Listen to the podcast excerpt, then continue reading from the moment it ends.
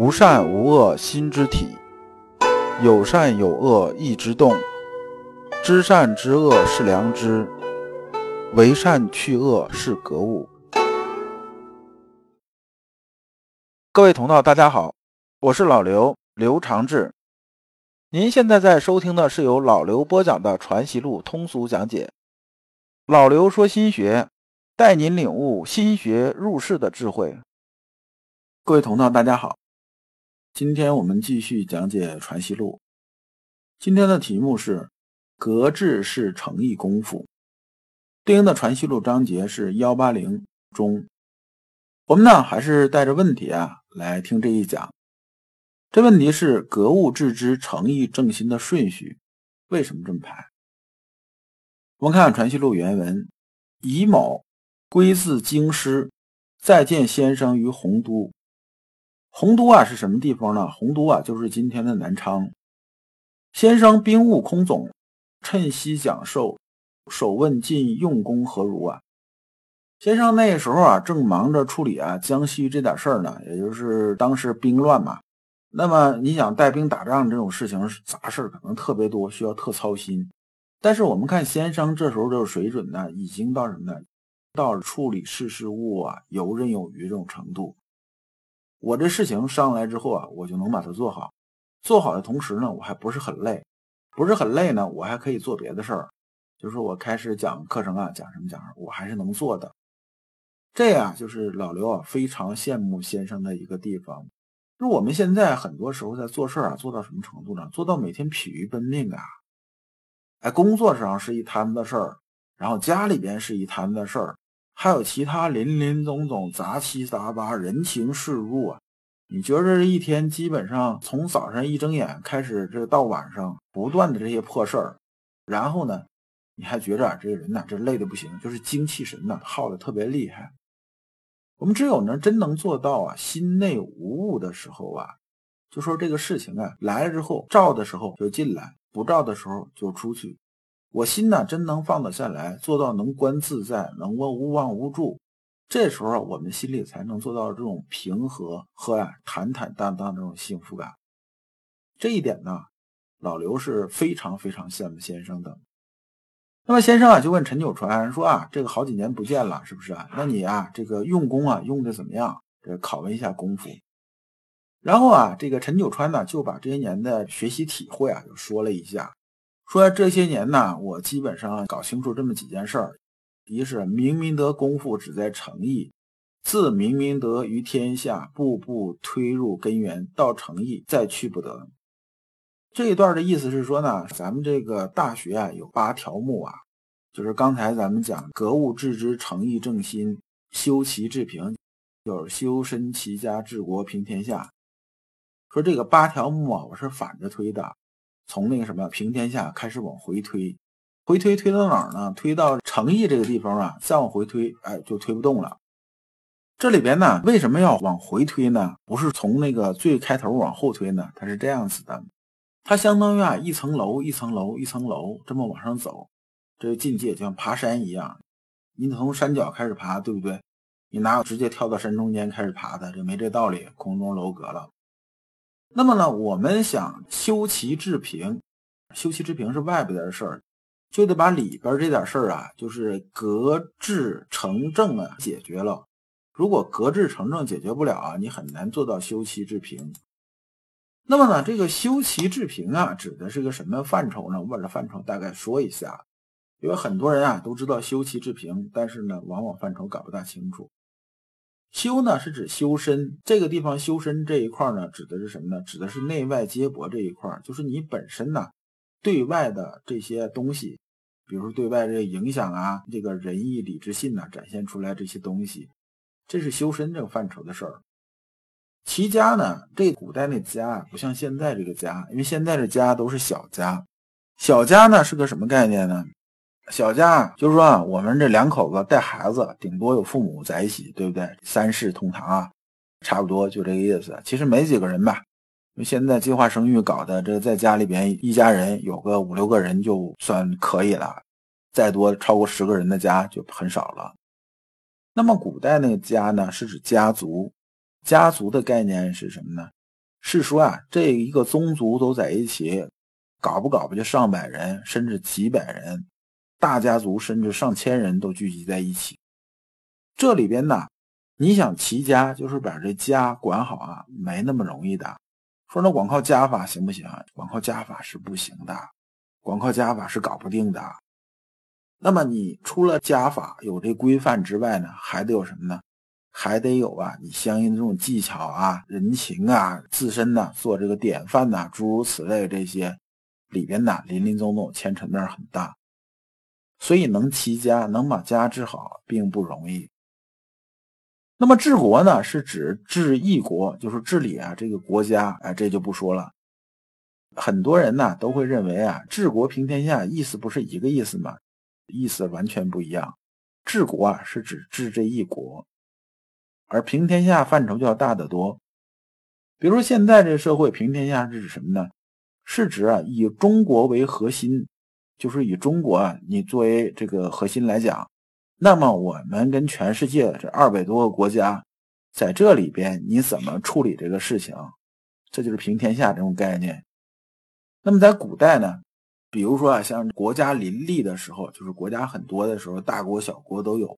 那如何在这个复杂环境下，让你的国啊发展的比较好，老百姓安居乐业啊，这国家不受太多威胁啊，然后这国富民强啊，大概就这么个意思。所以这是修齐治平的意思。那么我们看修齐治平啊，它的顺序是这样子：你先有修身这个本事，往上增长啊，技能点再往上加。加到技能点，然后你升级，升级到能齐家，能把一个大家治理好。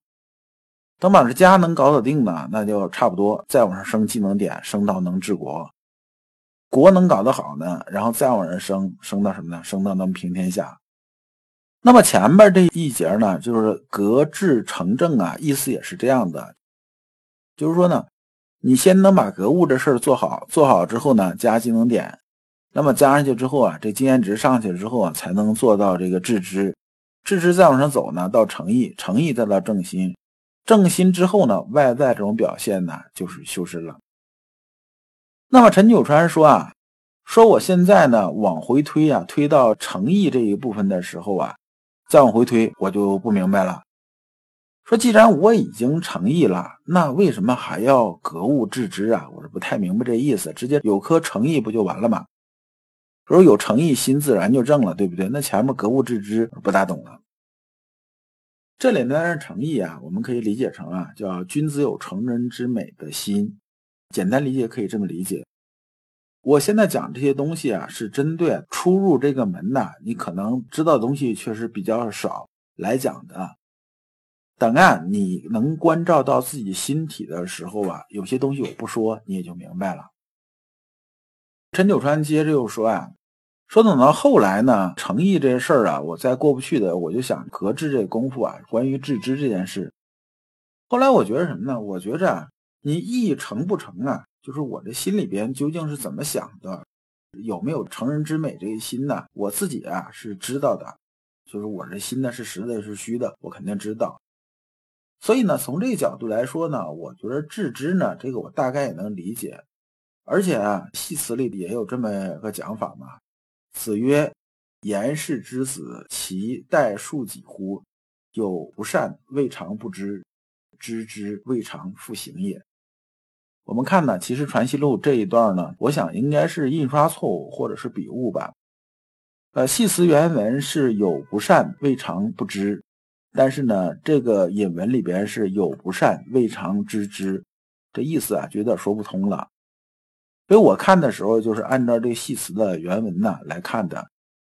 子曰这一段呢，颜氏之子啊，指的就是颜回。颜回呢说：“有不善，未尝不知；知之，未尝复行也。”意思是说呢，我自己啊，我知道我有些事情啊做的不妥，就是我心里边发心动念就不大妥当，或者啊，我这事儿啊做错了之后呢，我认为我已经做错了，那怎么办呢？那我下次不再这么做了。其实也就是说，颜回不二过的意思，就是有过不二过这么个意思。所以九川呢又接着说啊，我把这层意思啊整明白了之后呢，那么我就剩一个格物的事儿没搞清楚了。后来啊，我又琢磨啊，说我心之灵啊，就是我心里面这个灵明啊，怎么可能不知道我这意啊，这个善恶呢？那么这个善恶只是啊，它被物欲遮蔽了，就是被私欲遮蔽了。要想革去这个物欲啊，按照言子这种未尝不知耳，就是说我这时候就搞不大清楚啊，这个格物和诚意啊中间这关系是不是搞反了？后来啊，我又问西言，这里边的这个西言呢，老刘觉着呢，可能也是笔误，因为西言这人呢，我也没查到任何出处，没什么记录。我猜测可能是什么呢？可能是当时啊，不像现在啊。当时可能大家一说说叫什么名字，这音呢差不多，有可能指谁的？指的是蔡希渊，是指这个人。其实老刘理解的格物致知中间呢，主要看的是什么呢？主要是看的格物的时候啊，这物啊，我们在心学里面讲就是事儿嘛。关于开始格这个事儿的时候啊，一直到致知这中间。是否有贪嗔好恶攀附在心体之上？也就是说，是否有私欲啊攀附？那么这个实在很重要。后来啊，问这个西渊，这个西渊怎么说呢？西渊说啊，先生说了，说格物致知是诚意功夫，这件事情啊，说的是非常非常对的，我也这么认为。九川呢，接着问呐，说如何是诚意功夫啊？西渊呢也没有回答，然后直接回了一句，大概意思就是告诉他。说你自己呀，慢慢体会吧，这等于没说一样。陈九川说啊，我到现在始终也没有搞明白，先生，啊我还得请教一下。